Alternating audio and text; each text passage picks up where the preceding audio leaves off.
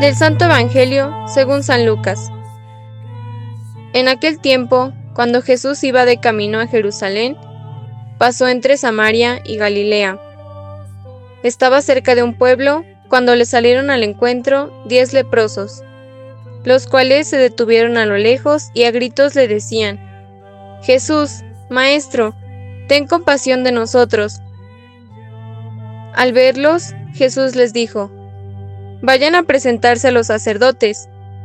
Mientras iban de camino, quedaron limpios de la lepra. Uno de ellos, al ver que estaba curado, regresó, alabando a Dios en voz alta, se postró a los pies de Jesús y le dio las gracias. Ese era un samaritano. Entonces dijo Jesús, ¿no eran diez los que quedaron limpios? ¿Dónde están los otros nueve? No ha habido nadie fuera de este extranjero que volviera para dar gloria a Dios. Después le dijo al samaritano, Levántate y vete, tu fe te ha salvado. Palabra del Señor.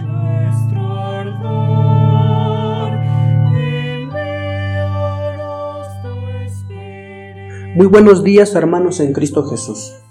Los saludo en alegría por el don de la vida que Dios Padre nos ha dado. Todo hombre que cree en Dios sabe orar, suplicar y pedir. Pero a pesar de esa cercanía con Dios podría faltarnos algo, que es la acción de gracias.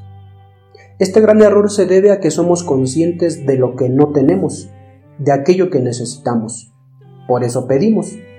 Pero no somos conscientes de que una vez que hemos recibido, debemos dar gracias.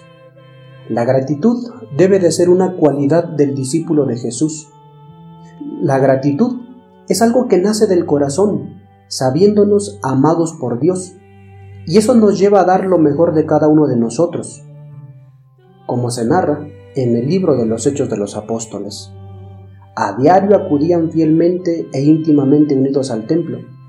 En sus casas partían el pan, compartían la comida con alegría y sencillez sincera. Alababan a Dios y todo mundo los estimaba. En la iglesia primitiva se enseñaba a través del testimonio a las nuevas generaciones cómo debían relacionarse con Dios y con la misma comunidad. Hoy, ante la falta de la virtud del agradecimiento, sale al descubierto que la iglesia doméstica no está transmitiendo a las nuevas generaciones el modo en que deben relacionarse con Dios y con la comunidad.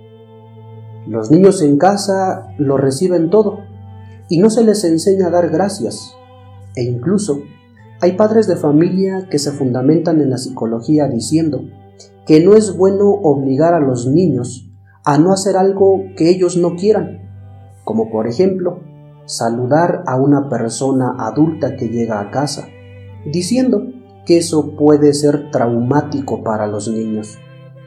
No se les enseña el valor de la gratitud en casa, y cuando salen y alguien les da algo, se escucha decir al adulto, ¿qué se dice? Y es lógico, el niño no sabe decir gracias porque en casa no se le enseña. Por lo tanto, tomemos conciencia de la importancia de la gratitud. Sabemos pedir, pero también es importante dar gracias, ya que el que no agradece va cerrando poco a poco su corazón al amor de Dios.